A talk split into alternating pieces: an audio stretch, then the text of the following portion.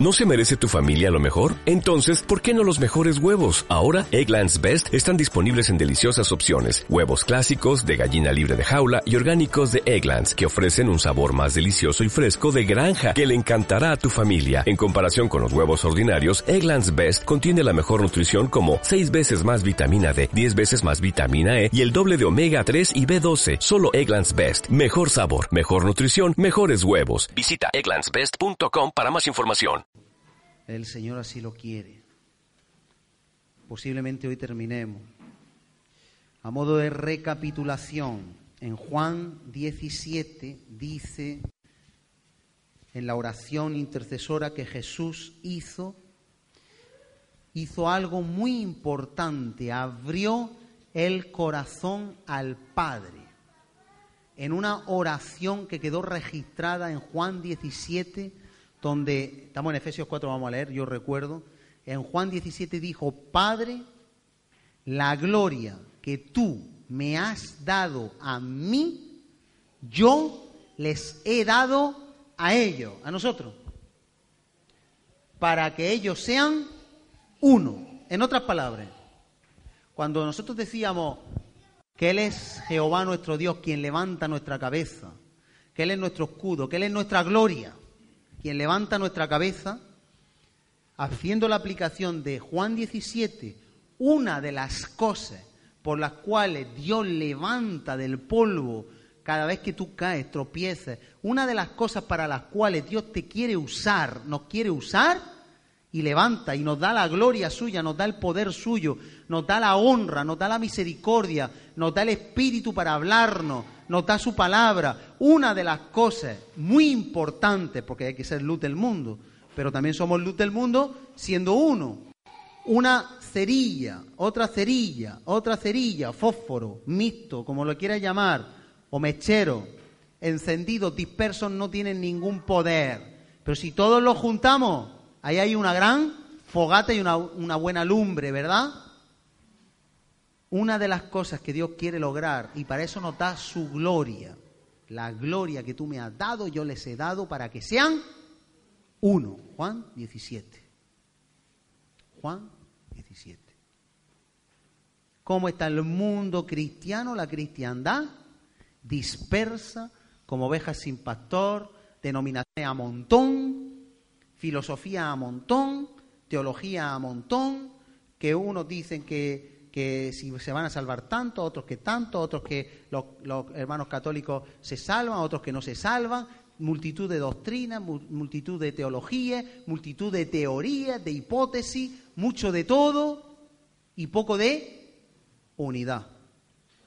Y Cristo estaba muy empeñado y muy celado a transmitirnos que si había algo importante era la unidad, hasta el punto, mi hermano, mi hermana, que lo contrario a la unidad, que es la división, lo propicia la rebelión y Dios aborrece la rebelión. Dios fue el primero que tuvo que soportar la rebelión, la traición contra él mismo, sufriendo esa división con el mismo Lucifer. Le delegó, le hizo hermoso, le dio responsabilidad y cogió una tercera parte de los ángeles y traicionaron a Dios y se rebelaron contra él. Dios aborrece la división.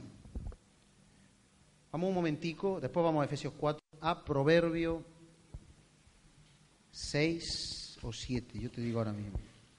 Búscalo conmigo y léelo. La palabra es colirio, Proverbio 6. Proverbio 6. Cuando yo digo Dios aborrece, lo digo literalmente. ¿Hay algo que tú aborreces? Pues piensa que Dios, siendo Dios, aborrece cosas. Vamos a ver qué cosa aborrece y qué cosa abomina.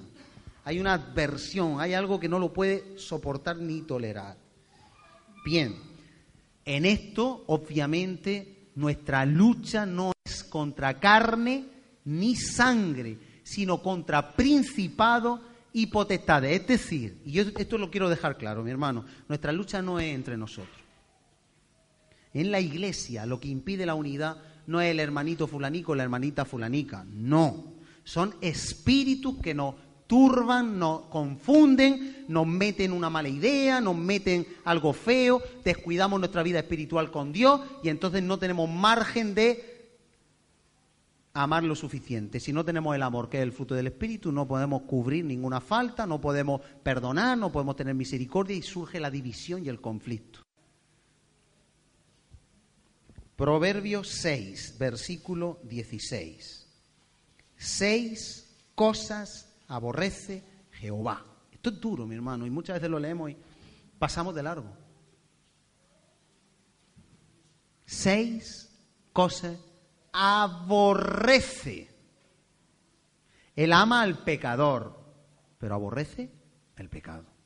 Por eso los pecadores tienen que arrepentirse y ellos son amados de Dios y va a venir la bendición de Dios. Pero seis cosas aborrece Jehová, no lo puede ver. Ojos altivos. ¿Qué son ojos altivos? Los ojos altivos, te pregunto, medita, ¿los ojos altivos fomentan la unidad o la división? ¿Por qué? ¿Qué es una persona altiva? ¿Qué es una persona altiva? Una persona que se cree mejor, ¿verdad? ¿Os acordáis del fariseo? Oh, Señor, yo no soy como estos pecadores. Esa persona no se puede asociar con nadie, porque se puede contaminar, entre comillas. Uy, yo no. Yo te pregunto, ¿con quién andaba Cristo? Decidme personas con las que andaba Cristo. Prostitutes, han dicho por ahí. ¿Qué me? ¿Qué me? ¿Qué? ¿Cómo? Gritan, gritan más. Pescadores, también. Gente humilde, ¿qué? Pecadores también, ¿qué me? ¿Borracho? ¿Iba con borracho? También. ¿Ladrones? ¿Iba con ladrones? ¿Eh? No, no, no Zaqueo dijo que ahora repartía todo lo que había robado y multiplicaba más de lo que había robado y lo devolvía. Iba con todo tipo de personas. Él no tenía ningún problema. Era más que suficiente y tenía más que motivo para no mezclarse con lo podrido, con lo hundido, con la miseria, con los pecadores. Tenía más motivos porque Él es santo. Ahora, Él se acercaba a ser luz a redarguir, a mostrar que el amor de Dios puede más que la acusación del enemigo o que la religión. La religión no tenía, la religión no tenía medicina para los pecadores. ¿Qué hacía la religión fariseaica, los saduceos, ¿qué, hacían los religiosos de entonces con los pecadores? ¿Qué hacían? Recuerda, ¿qué hacían? Los apedreaban, los discriminaban, los apartaban del templo, les daban medicina o solución. ¿Había solución? ¿A qué vino Cristo? A levantarse a favor de todo aquello desamparado que la religión no era medicina para ellos. Mira tu vida. ¿Ha sido la religión medicina para tu vida?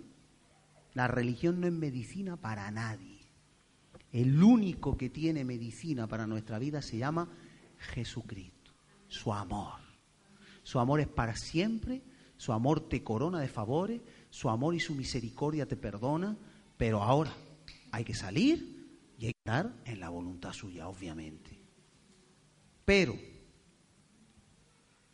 Jesucristo quería la unidad y dijo, Padre, como tú y yo somos uno, en Juan 17, así ellos sean también uno. Yo en ti, tú en ellos, yo en ellos, todos seamos uno. Ahora, cuando todos somos uno, y los ojos altivos, estamos diciendo que impiden que seamos uno, el orgullo, la arrogancia, la altanería, cuando todos somos uno, ¿quién está en el centro?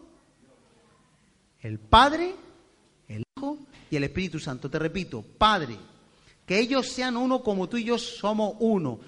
Tú en ellos, yo en ti, y ahí habla de tú en ellos, yo en ellos, nosotros juntos y todos juntos. Ahí está la plenitud de Dios. Tú quieres ver de verdad y tener la certeza y la seguridad de que Dios está en un lugar que haya, ¿qué tiene que haber? Unidad. Ahí está la plenitud de Dios. Ahora, ¿qué es que haya unidad? Te lo digo a lo bruto. Te lo digo a lo bruto. Te lo digo a lo bruto. Que te hagan lo que te hagan, porque somos hermanos, somos personas, somos carne. Te muerdan la lengua y no haya una queja ni en el corazón ni en la mente. ¿Lo hemos logrado ya? Que pase lo que pase, tenga una sonrisa de amor y de cubrir cualquier falta. ¿Lo hemos logrado ya? Dios está, pero su presencia y su gloria se va a manifestar cuando de verdad vivamos Juan 17. ¿Está en el corazón de Dios que vivamos Juan 17? Cristo vino a decirlo. Cristo vino a decirlo. Cristo vino a cumplirlo. Cristo vino a interceder. Y yo te no solo por esto, sino los que crean en la palabra de ellos. Y está intercediendo constantemente porque nosotros lleguemos a ese punto. Pero ahora mira bien, hay cosas que Dios aborrece porque atentan directamente contra el corazón de Cristo. Y aquí tenemos un listado de cosas. Y tú vas a ver que eso impide Seis cosas aborrece Jehová, Proverbios 6, 16, y aún siete abomina. Ojos altivos. Dios quite toda altivez, arranque altanería. Dice la palabra del Señor que Dios resiste a los soberbios o altivos. ¿Y a quién le da gracia? a los sencillos, a los pequeñitos. Los ojos altivos no, los, cuando estamos altivos no podemos acercarnos a Dios. A Dios se acerca uno como el publicano, Padre, perdóname, porque soy un miserable pecador. ¿Y qué dice Cristo? Que ese fue justificado antes que el que se creía como perfecto. La comunión con Dios es con humillación, examinándonos cada uno a nosotros mismos, no a los demás. Los ojos para adentro. Si no, además, si no, la unidad es imposible. ¿Cómo nosotros vamos a decir? ¿Cómo yo voy a estar con eso o con esa? ¿Cómo? Si empezamos a mirarnos. ¿O quién puede decir, libre estoy de pecado? ¿Quién puede decir, yo puedo tirar la primera piedra? ¿Quién?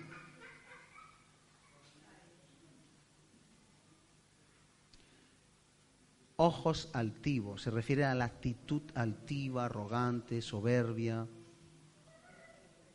que espíritus infiltran en nuestra mente y nadie está libre de eso, nadie, nadie en el mismo momento que no queremos morir a nuestro yo, y eso nos pasa alguna vez en el día, seguro, nos ponemos altivos contra Dios y contra su palabra.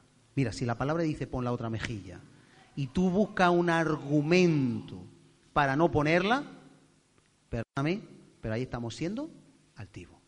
¿Altivos contra quién? Por eso dice que sometamos todo argumento, todo pensamiento a la obediencia a Cristo, llevando cautiva toda altivez, llevando cautiva toda altivez a la obediencia a Cristo, llevándolo todo preso.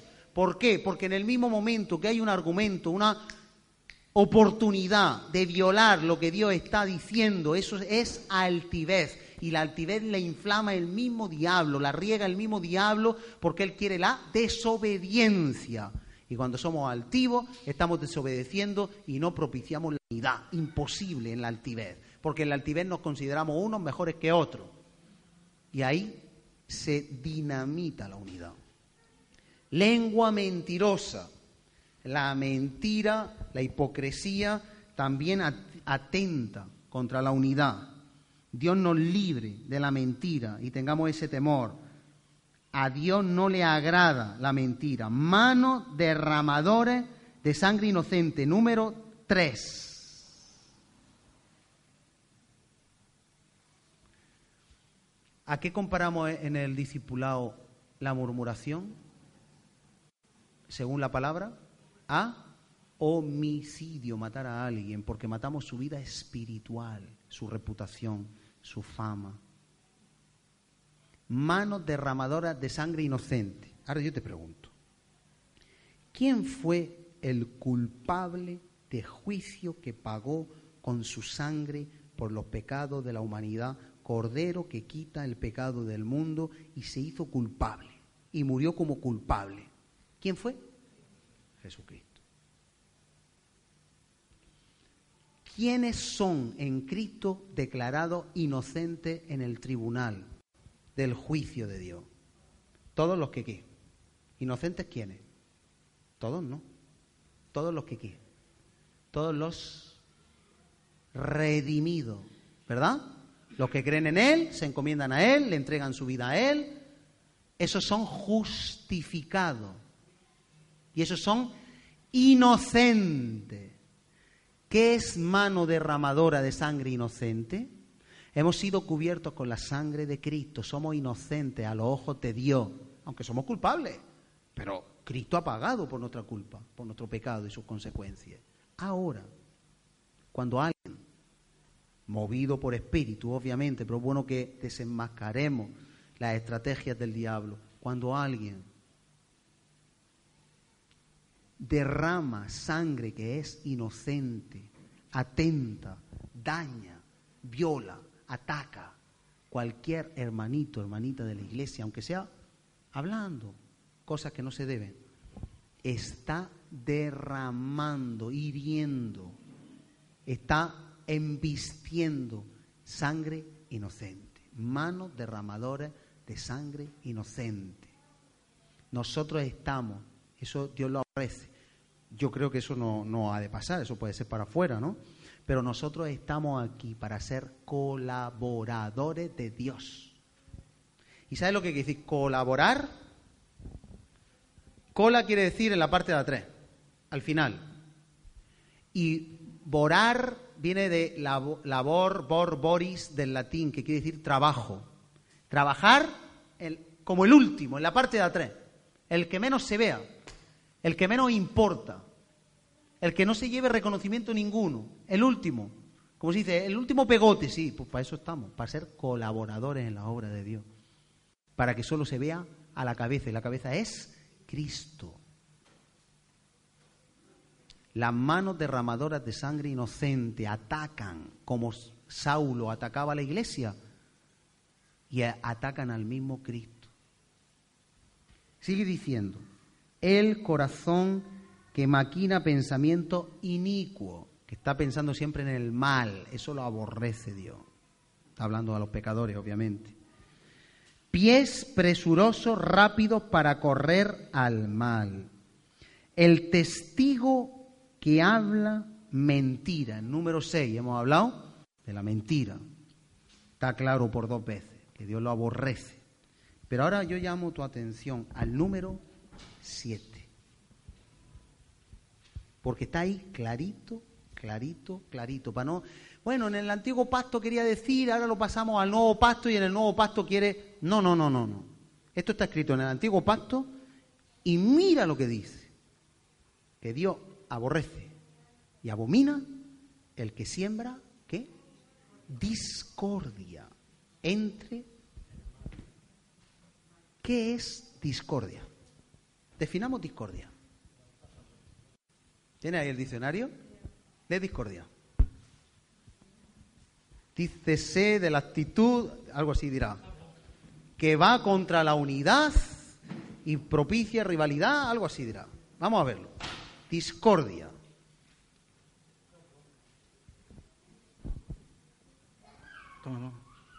Dice el diccionario de discordia, oposición, desavenencia de voluntades, diversidad de opiniones. Mi hermano, mi hermana, que el Señor nos perdone a todos. Padre, perdónanos por sembrar discordia, porque lo hacemos sin mala fe. En el nombre de Jesús. Amén. Yo le, yo le digo que me perdone a mí. Tú verás. Sembrar voluntades, opiniones diferentes. ¿A que no has hecho eso nunca? ¿Que tú opinas que las reuniones tienen que ser más cortas? ¿No lo has dicho nunca? ¿O más largas? ¿Más frío, más calor? ¿No lo has dicho nunca? ¿Nunca? Ah, pues vamos en el camino. Te repito, ahí dice que tener una voluntad o una opinión diferente. Eso promueve la división y va en contra de la unidad. Amén. ¿Es así? Yo he leído la Biblia y el diccionario. ¿Quién va a estar detrás de esa maquinación? ¿Quién? El mismo diablo. ¿Quién va a estar orando para que vayamos hacia la unidad? El mismo Cristo. ¿Y quién va a ganar la batalla? Yo apuesto por Cristo. Tú apuestas por quien quiere. Cristo es vencedor, más que vencedor. El ser humano puede tropezar, pero Cristo le levanta, le limpia y le dice, sigue andando el camino. Cristo va a vencer, porque es victorioso. La victoria está en Jesús. Él da la victoria. Él da la victoria. Estas cosas que hemos leído aquí, guárdalas en tu corazón y vívelas cada día. Salmo, Salmo 15, viene a mi memoria, si no me equivoco. Vamos a buscarlo. Salmo 15. Ajá. Salmo 15. En la misma línea.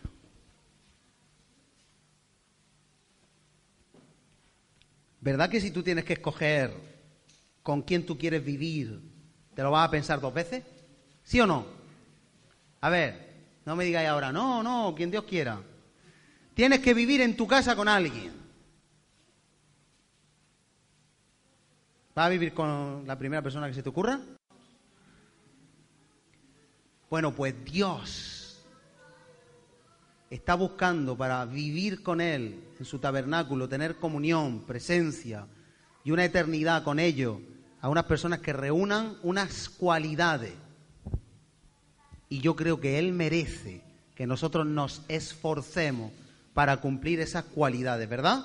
Salmo 15, Jehová, ¿quién habitará en tu tabernáculo? ¿Quién morará en tu monte santo? El que anda en integridad. Y hace justicia. ¿Qué justicia? Integridad, que andamos en la luz siempre de la palabra de Dios. Por eso orábamos y es importante, mi hermano, mi hermana, hay cosas que a veces no están rendidas en nuestra vida y es importante rendirle. Porque Dios cuando hay arrepentimiento, a quien mucho se le perdona, mucho ama no importa la, gravedad del pecado. Cuando criticaron a aquella mujer, dijo, pero Simón, fariseo, ¿tú es que no sabes? Si tú a mí no me ames, tú a mí me has invitado a una cena. Pero amar es lo que está haciendo esta mujer. Y sus, sus pecados, que son muchos, le son perdonados. Pero a quien mucho se le perdona, mucho ama. Ahora, la persona que es perdonada, porque se arrepiente, cambia su vida. Y Dios lo ve. Integridad es andar en lo secreto y en lo público igual, sin tacha andar conforme a, la voluntad de Dios. Hace justicia, anda en la palabra, obediencia, habla verdad en su corazón. El que no calumnia con su lengua, en Dios habla hoy, dice no habla mal de nadie. No habla mal de nadie, que hemos dicho antes, la discordia entre los hermanos. Dios quiere un pueblo para morar y habitar con Él, ahora también, no solo en la eternidad, un pueblo íntegro, un pueblo que no maquina engaño, un pueblo que no habla mal de... ¿Y si hay motivo? A ver, ¿y si hay motivo? ¿Y si hay motivo? ¿Y si hay motivo? Estaba el padre Noé, que tenía unos hijos desnudos, desnudos, y sus hijos le vieron desnudo. Y uno de sus hijos se rió. ¿Tenía motivo? ¿Tenía motivo? ¿Agradó a Dios? no agradó a Dios, fue maldito. Saúl perseguía a David, quería matar a David. David nunca hizo mal, nunca a Saúl, jamás. Alguien dijo que lo había matado. Eh, yo he matado a Saúl, a tu enemigo. Tenía motivos para matar a Saúl y recrearse con David.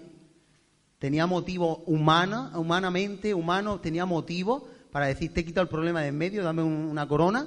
Tenía motivo humano. ¿Agradó a Dios? ¿Agradó a Dios? No agradó a Dios. Con la misma espada, dijo, sí, pues la muerte sea sobre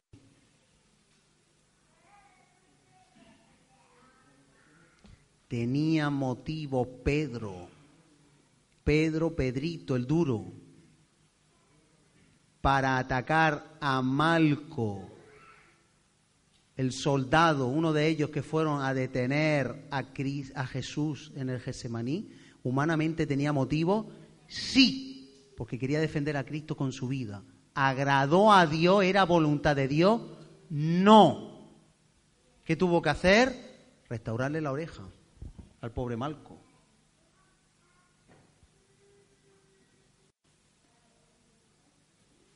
Nosotros no tenemos nunca, mi hermano, mi hermana, toma con lo que yo estoy diciendo la actitud que tú quieras, pero Dios avisa. No tenemos ningún derecho a hablar mal de ningún hermano ni hermana, ni con motivo ni sin motivo. Eso viene de Dios. Lee la palabra. Estamos para amar, colaborar, ayudar, corregir lo deficiente, usar los conductos que están en la palabra establecidos y colaborar los unos con los otros, apoyarnos los unos a los otros, sostener a los débiles, alentar a los apocados de corazón, levantar a los caídos, arrebatar del fuego a los que están en el fuego. Esa es la encomienda que Dios ha hecho a su iglesia. Ser luz al mundo, vivir la palabra. Lo demás viene del mismo diablo. Amén. Es la palabra de Dios. Yo no puedo cambiarla. A mí me gusta. Porque si Cristo lo hizo, ¿quién soy yo para no hacerlo? Cristo veía a las personas caídas, las levantaba. Veía a las personas en pecado, las sacaba del pecado. ¿Quién soy yo para no hacerlo?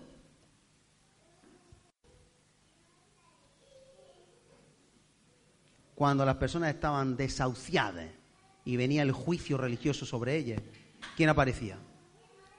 Cristo. ¿Permitía Cristo acusación contra alguien? ¿Sabe a quién acusó? A los acusadores. Y aún así le hablaba de que se arrepintieran. Le hablaba duro, pero les decía que se arrepintieran tenía motivos Cristo para hablar mal de Judas, el ladroncete? Piensa, mi hermano, mi hermana. ¿Qué hacía Judas? ¿Qué función tenía Judas en el grupo de los discípulos? A ver, era él tesorero. Llevaba las cuentas, llevaba el dinero. Y Cristo le había visto ¿Cisar o no? ¿O Cristo que era tonto? Ahora, ¿tenía motivo Jesús para hablar a los demás de Jude? ¿Habló algo en la palabra de Jude? Solo al final, ¿quién será? ¿Quién será el que te va a traicionar? El que moja conmigo. Punto. Él estuvo dando oportunidad hasta de arrepentimiento hasta el último momento, aunque era un vaso de deshonra y era el que tenía que hacer lo que tenía que hacer. Estaba ya escrito. Pero Jesús le, le amaba. Habiendo amado Jesús a sus discípulos hasta el fin, así hay un versículo por ahí en el Nuevo Testamento, llamándolo hasta el fin, a todo. ¿Tenía motivos para tener cierto recelo y división? Pues ya ves, si le estaba traicionando. Estaba hablando, oye, ¿qué, ¿qué, me vaya a dar si os entrego yo a Jesús? ¿Lo trató diferente? No.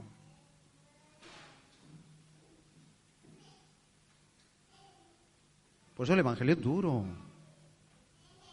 A la carne, insufrible. En el espíritu, si es posible. Todo lo podemos en Cristo que nos fortalece. En el Espíritu. El amor que necesitamos para vivir la palabra es un fruto del Espíritu. En la carne no podemos, nunca. Mira, el Evangelio, aquí quizás seamos la peor iglesia del mundo, en serio. Pero el Evangelio que aquí Dios da del que duela la carne. Porque es que leemos la palabra, la meditamos y la desmenuzamos. No hay manual, página 58 del manual de fulanico. Palabra de Dios, la carne se retuerce, se queja. Muchas veces no daremos la talla, pero mira, ¿sabes qué? Mientras hay, hay esperanza, mientras hay luz, hay esperanza. Mientras hay palabra de Dios, hay esperanza. Mil veces tropezaremos en la misma piedra, pero hay esperanza porque sabemos que el camino Dios lo está anunciando en su misericordia. Por ahí no es, no a la derecha, a la izquierda, no a la izquierda, a la derecha, no a la derecha ni a la izquierda, al resto. Hasta que un día vayamos por la senda de justicia por amor a su nombre. Y ahí está Dios tendiendo la mano cada día porque ama a su pueblo. ¿Nos creemos mejores que nadie? No, mira, los peores, los peores. Pero al menos sabemos quién habla aquí. ¿Y quién pone a prueba? Porque cuando Dios manda la palabra, luego nos prueba. Y vaya pruebecita. Que de eso hemos muchas veces. Los que llevamos más tiempo aquí. Uh. A Dios le agrada la unidad, cubrir la falta con amor, amarnos los unos a los otros como Él nos amó. Que nadie hable nada de nadie. Si hay algo, que se vaya a la persona y con amor se arregle. Si no puede ser a la persona, hay personas aquí, estoy yo, quien sea, cuando alguna vez pase algo, para hablar las cosas y arreglarlas y solucionarlas y que Cristo se lleve la gloria en unidad. Que Cristo pueda decir, ahí hay un pueblo que anda en unidad. No lo digo porque hayan problemas, sino en el futuro pueden haberlo. Tú imagínate que de, 50 a 80 nos, nos hacemos 500. Crecer los problemas, seguro. Pero que tengamos claro este espíritu. Padre, que ellos sean uno, como tú y yo somos uno, que sean uno, que, que lo sean, la gloria que tú me has dado. Mira, yo lo dejo todo, pero que sean uno. Que no se mire, a ver, ¿de dónde te puedo sacar la falta? No. Uno, ¿qué necesita mi hermano? Te veo una falta, me veo una falta, vamos a ayudarnos a eliminar la falta, a derribar las barreras y a que, a que caigan los muros. Unidad por Cristo. Si amamos a Cristo, tenemos que andar en eso. Y muchas veces en iglesia, yo he oído historia, eso parece ni la política, mi hermano, mi hermana, bando, hacen bando y votaciones y esto, y estamos de acuerdo, pues somos más, pues somos menos, pues entonces te echamos, pues vamos a hacer unas votaciones, y entonces no hacen votaciones, entonces claman a, no sé quién, al Ministerio de Justicia, a los estatutos, y se estudian los estatutos. ¿Pero eso qué es? Dios tiene que estar perplejo. E, eso no es la iglesia de Cristo. Que ellos sean uno, uno. diferentes opiniones, hemos leído. Diferentes opiniones, es discordia. ¿Tú te crees que yo no tengo mi opinión de cómo tienen que ser las sillas? De lo que se tiene que hacer cuando se predica, cuando se alaba, cuando se adora, y me veis con el palo machacando. Yo tengo mi propia opinión de mis cosas. Muchas opiniones tengo. Muchas. Me gustaría estar en otro sitio, no en este. Yo paso calor, aquí no llegan los aparatos de aire. Y me aguanto con amor y con gozo porque lo hago para mí. Mira, cuando yo tengo que sudar y a veces sudo y sudo y sudo, lo que más me gozo es que lo hago. Esa queja no es queja, es para mi Señor. Qué bendición, mi hermano, darle algo a mi Señor.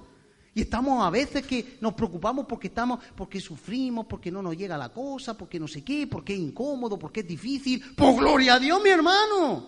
¿Qué le va a tu Dios que no te cueste? Si lo merece todo.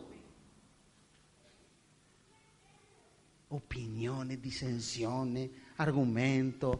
Es una pena, mi hermano. Recibámoslo con amor, con, con espíritu de restauración, con espíritu de cambio.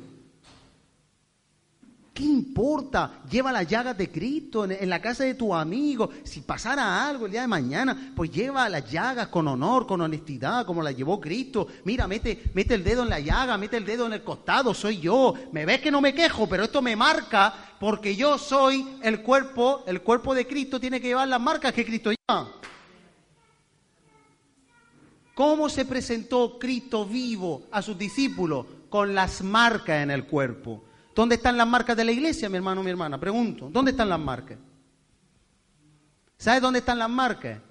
Que salen de la iglesia, de todas las iglesias del mundo, la gente derrapando ruedas cuando se cabrea. Esas son las marcas que hay. Las marcas del asfalto. Falta tiempo para echar a correr. ¿Y dónde están las marcas? En el cuerpo de Cristo. ¿Dónde está el que si te hicieron daño dice, ay, fue por amor a Cristo, pero ahí está mi hermano que me hizo daño y yo le doy abrazos todos los días. Gloria a Dios, la marca ahí con gloria. ¿Quién se agrada ahí? Cristo, porque no hay quien atente contra la unidad. Por amor hay que sufrirlo todo.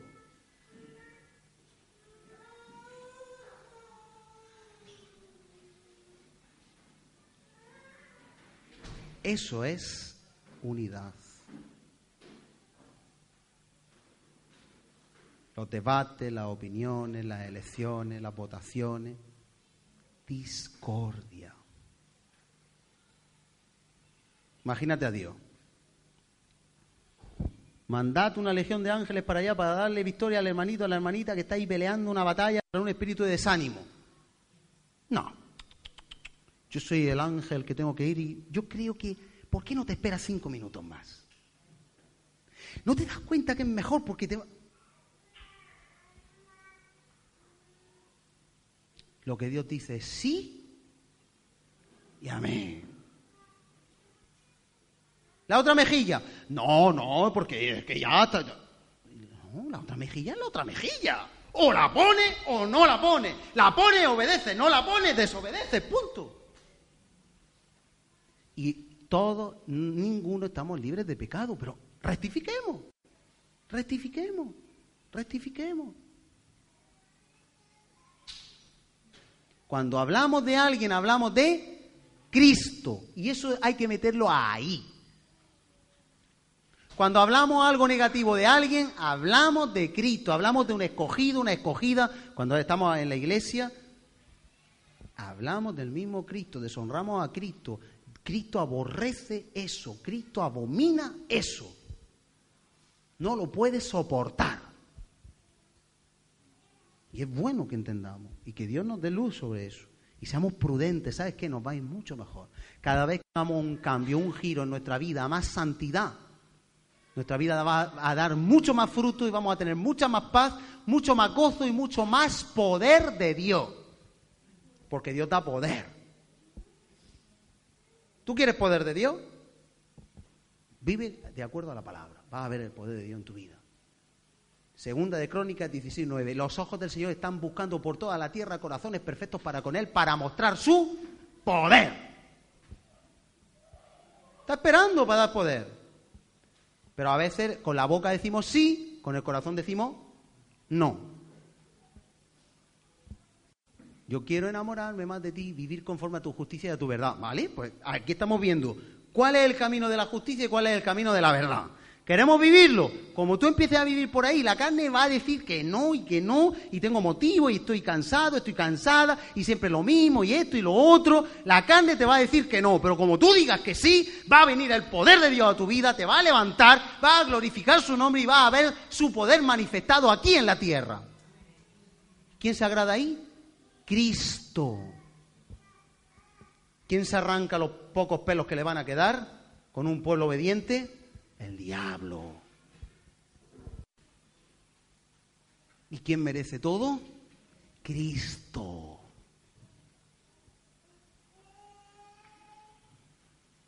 Satanás será, dice un versículo al final de Romano, primera de Corintios, dice que será aplastado en breve bajo nuestros pies cuando nuestra obediencia sea perfecta aplastado, ahí, quieto.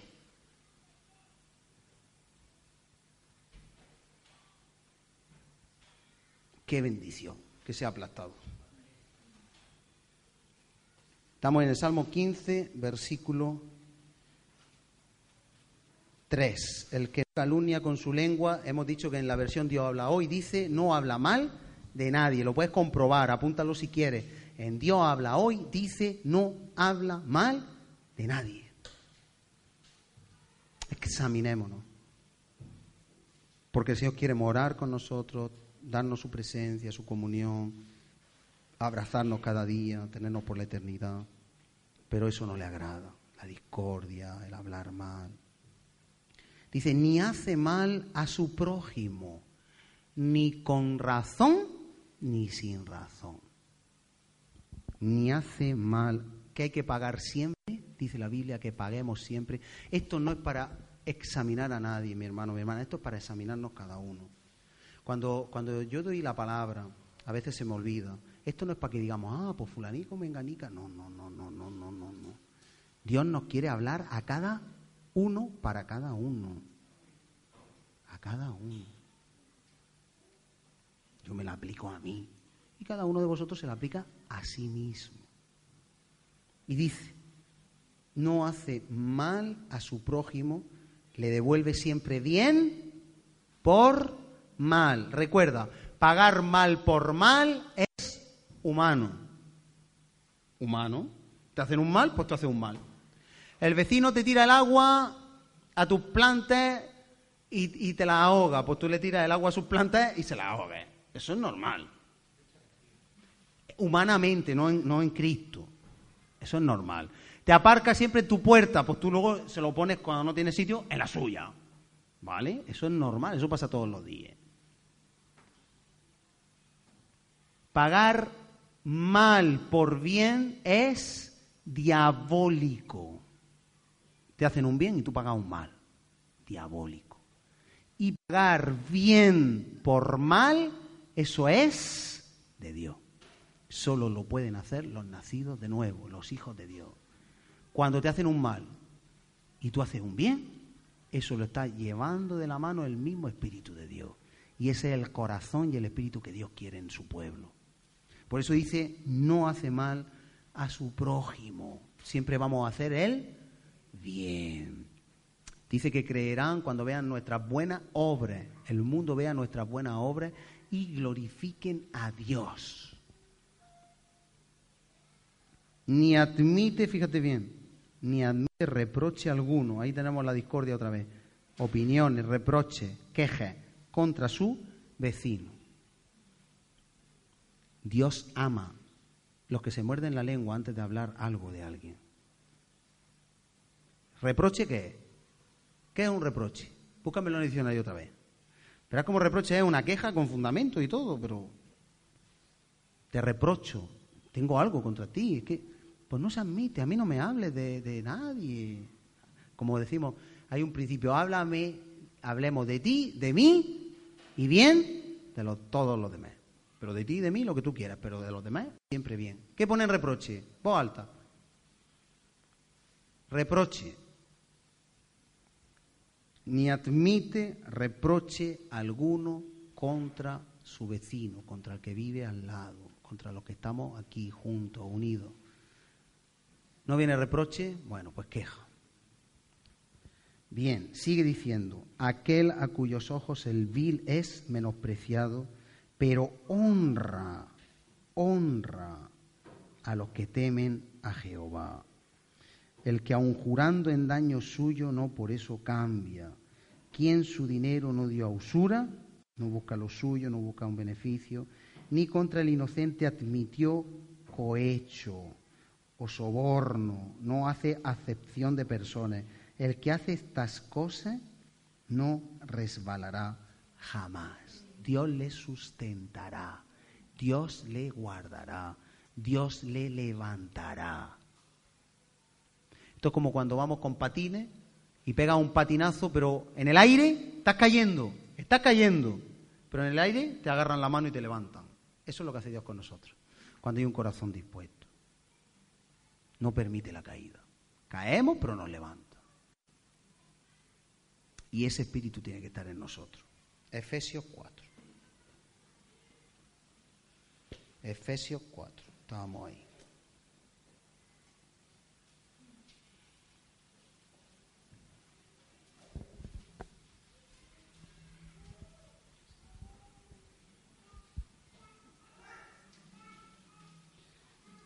Voy a leer solo porque no tenemos el tiempo, los tres primeros versículos. Yo pues, preso en el Señor, dice Pablo, os ruego que andéis como es digno, porque es digno andar de esta manera, de la vocación con que fuisteis llamados. Hemos sido llamados a una vocación.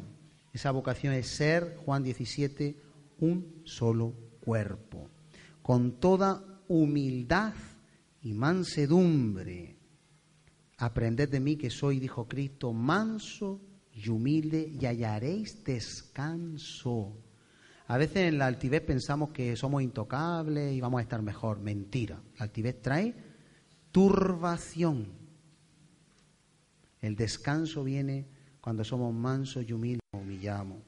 Soportándoos, soportándoos.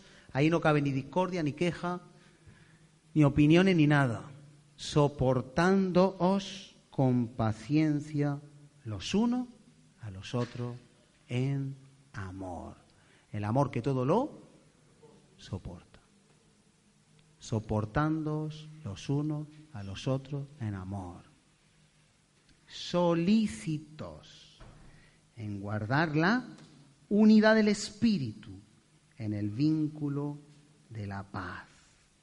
Vamos a orar y vamos a decirle al Señor ese cántico que hace unas semanas teníamos de que seamos uno, porque a Él le agrada, porque a Él le satisface, porque Él pagó ese precio. Padre, estamos meditando en tu palabra. Estamos viendo lo que está escrito, lo que sale de tu corazón, lo que tú nos has encomendado como pueblo tuyo. Aquí no queremos ver, Señor, lo que nos gustaría, lo que sería bonito, lo que agradaría nuestras vidas. Solamente, Señor, rendimos nuestras vidas, como decíamos en el tiempo de alabanza y adoración, para que tú, Señor, recibas el todo. Tú en Juan 17, Jesús, dijiste que ellos sean uno, como tú y yo, Padre, somos uno. Hoy nosotros, Señor, seguimos meditando lo que te agrada y lo que no te agrada y nuestra vida es para la alabanza de tu gloria, para agradarte a ti. Hoy te pedimos perdón, Señor, por tantas veces que metemos la pata, cometemos errores, no damos la talla, no conseguimos el fin, hacemos las cosas que hemos visto porque nadie es tan libre, pero tú nos puedes libertar, tú puedes levantarte para que cada día nuestras vidas se parezcan más a la tuya, para que andemos como es digno de la vocación a la que hemos sido llamados, soportándonos los unos a los otros, todo en amor, en amor, en amor. La única forma de soportarlo es en amor. No se puede soportar en una buena voluntad, en un compromiso. Solo en amor es posible soportarnos los unos a los otros. Para eso nos diste tu gloria y nos diste tu amor y tu espíritu, para que en el espíritu pueda fluir el fruto del amor. Por eso aquí nos tienes, Señor, ahora para pedirte que seamos uno. Queremos ser uno. Perdona discordia. Perdona cuando hemos hablado. Prevennos para no hablar y no tener nunca discordia en el futuro. Perdona todo aquella altivez, todo aquello que se levanta en contra de ser obedientes a ti. Que ahora, Señor, en el nombre de Jesús nos levantamos, sacudimos los pies del polvo, salimos, Señor, del pozo cenoso, eh, del hombre es caer, pero tú nos levantas, Señor, y quieres que corramos en santidad. Así que ahora nos queremos comprometer que vamos a pelear la batalla para ser uno, ser uno en Jesús, porque esa es la vocación a la que tú nos has llamado en un solo cuerpo, en un solo espíritu, en una sola fe, en un solo bautismo. A ti, por amor a ti, nos encomendamos para que tú nos hagas ser uno uno en el nombre de Jesús. Lógralo. Amén.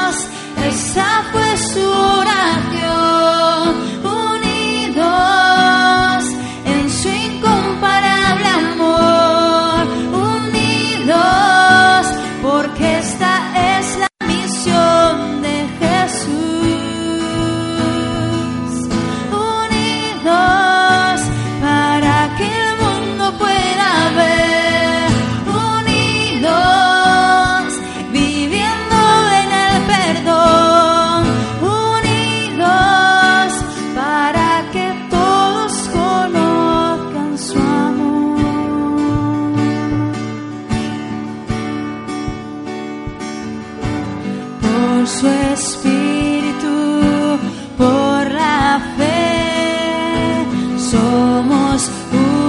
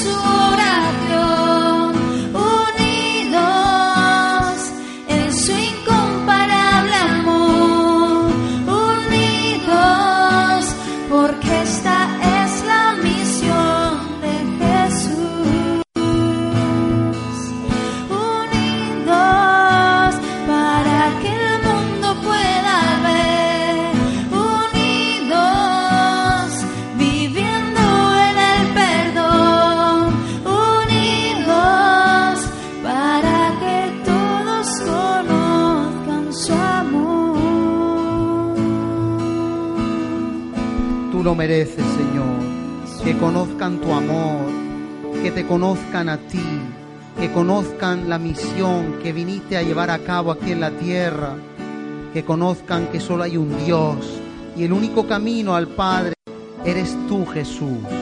Por eso tú mereces que lo demos todo para esa unidad. Siembra en nuestros corazones el Espíritu, escribe en corazón blando de carne cada instrucción, cada palabra que hemos leído y meditado y que la pongamos por obra, porque tú lo mereces, porque fue tu oración, porque fue tu misión, porque el mundo conocerá que tú eres Dios. Hazlo en el nombre de Jesús, que aquí lo podamos ver con nuestros ojos cada día más, más unidos, Señor, más en perdón, más en paz, más en armonía, más en santidad, para gloria tuya. Tu pueblo, bendice cada vida. Gracias por haber traído a Ana y a Isaac. Gracias, Señor, por los alimentos que podemos repartir en esta mañana. Multiplica para que haya para todos. Y bendice ya los alimentos que vamos a compartir y ese tiempo. En el nombre de Jesús. Amén y amén. A ti sea la gloria por los siglos de los siglos. Amén. Nos saludamos y que Señor te bendiga en el nombre de Jesús.